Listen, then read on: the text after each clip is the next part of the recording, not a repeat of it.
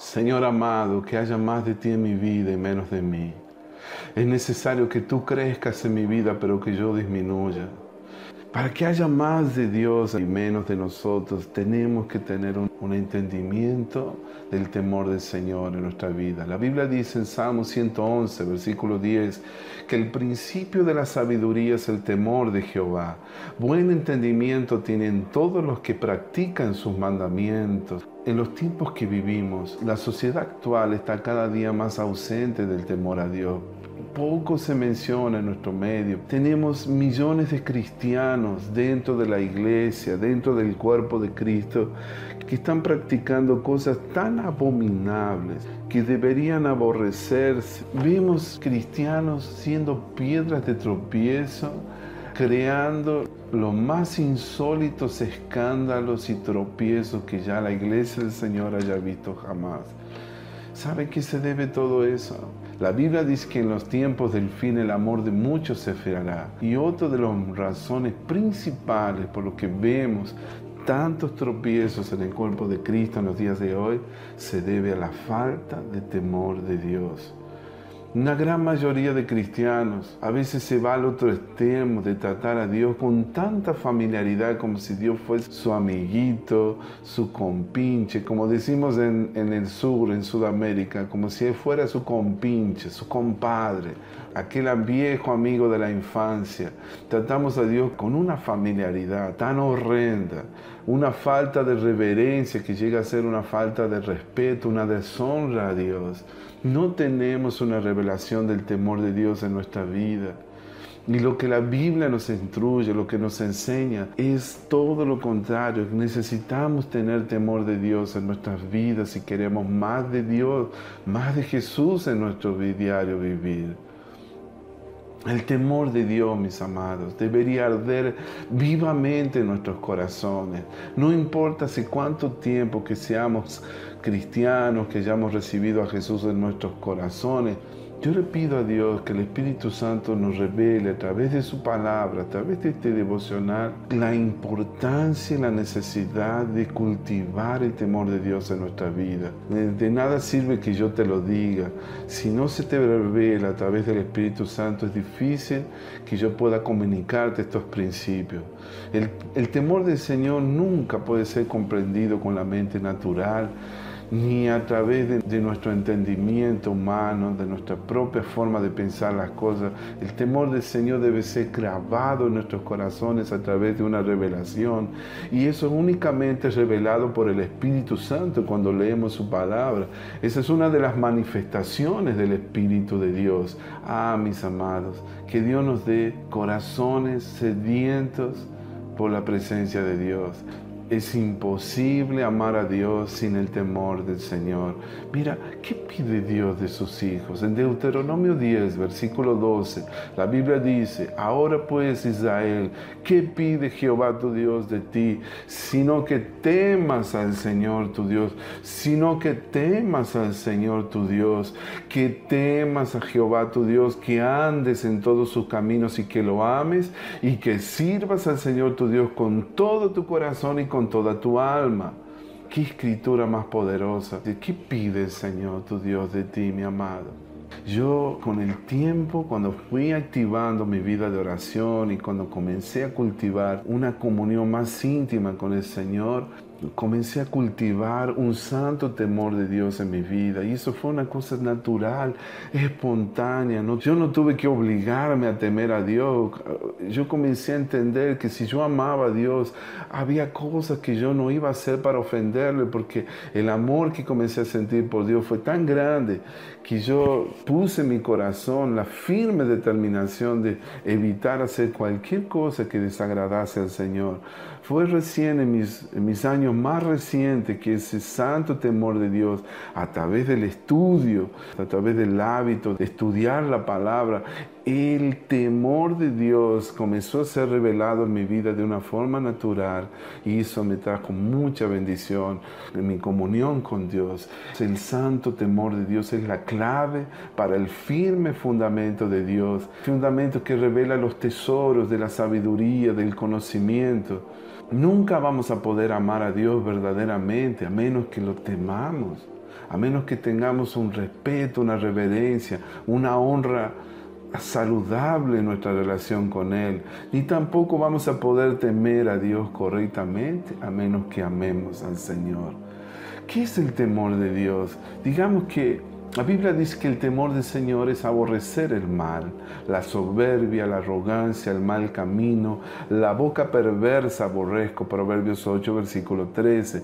Mira qué tremendo, hablando de comunión, dice que la comunión íntima del Señor es con los que le temen, aleluya. La comunión íntima del Señor es con los que le temen y a ellos Él hará conocer su pacto. Y en Hebreos 12, versículos 28 y 29, dice la Biblia que así nosotros, recibiendo un reino inconmovible, tengamos gratitud y mediante ella sirvamos a Dios, agradándole con temor y reverencia, porque nuestro Dios es fuego consumidor. Amados, para un cristiano, el temor de Dios es reverenciar a Dios, es honrarle, respetarle, amarle. Hacemos todas esas cosas para agradar a nuestro Señor amado, Padre, Creador de todo lo que existe. Esa reverencia, esa admiración deriva de nuestro amor por Él.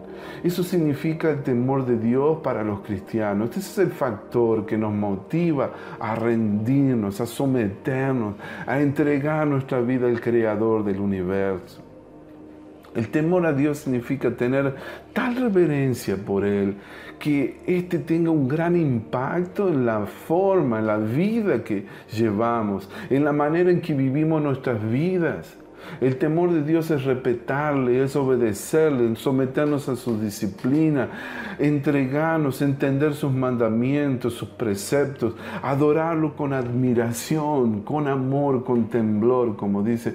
Yo quisiera que que entiendas una cosa. ¿Tú piensas que el Rey de Reyes, el Señor de Señores, entraría en un lugar donde Él no reciba la honra, la reverencia que merece?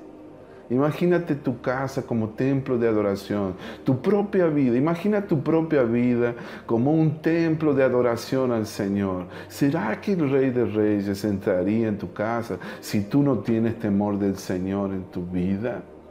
Ah, mi amado.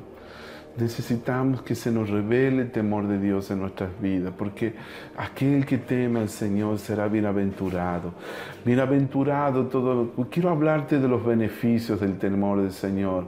La Biblia dice que bienaventurado todo aquel que teme al Señor, que anda en sus caminos. Cuando tú comieres el trabajo de tus manos, bienaventurado serás y te irá bien. La Biblia dice que el quien teme al Señor hallará el conocimiento de Dios. El temor del Señor aumenta tus días. El temor del Señor está la fuerte confianza, esperanza tendrán sus hijos. Quien teme al Señor tendrá una fuerte confianza. Dice que el temor del Señor es manantial de vida para apartarse de los lazos de la muerte. Imagínate cuando tu vida es, anda en el temor del Señor, vas a andar, fluir con el manantial del Dios de nuestra vida. La vida de Dios fluirá junto contigo.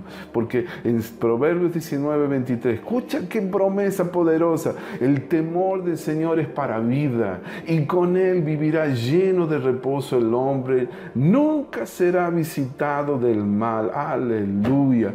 Riquezas, honra y vida son la remuneración de la humildad y del temor del Señor. Qué maravilloso. Isaías 33, 6 dice que el Señor, el temor del Señor será nuestro tesoro. ¿No es maravilloso esto? Amados, yo te invito hoy, si queremos más de Jesús en nuestra vida y menos de nosotros, tenemos que cultivar el temor de Dios en nuestra vida. Debemos andar en el temor de Dios. ¿Cómo hacemos para cultivar el temor de Dios?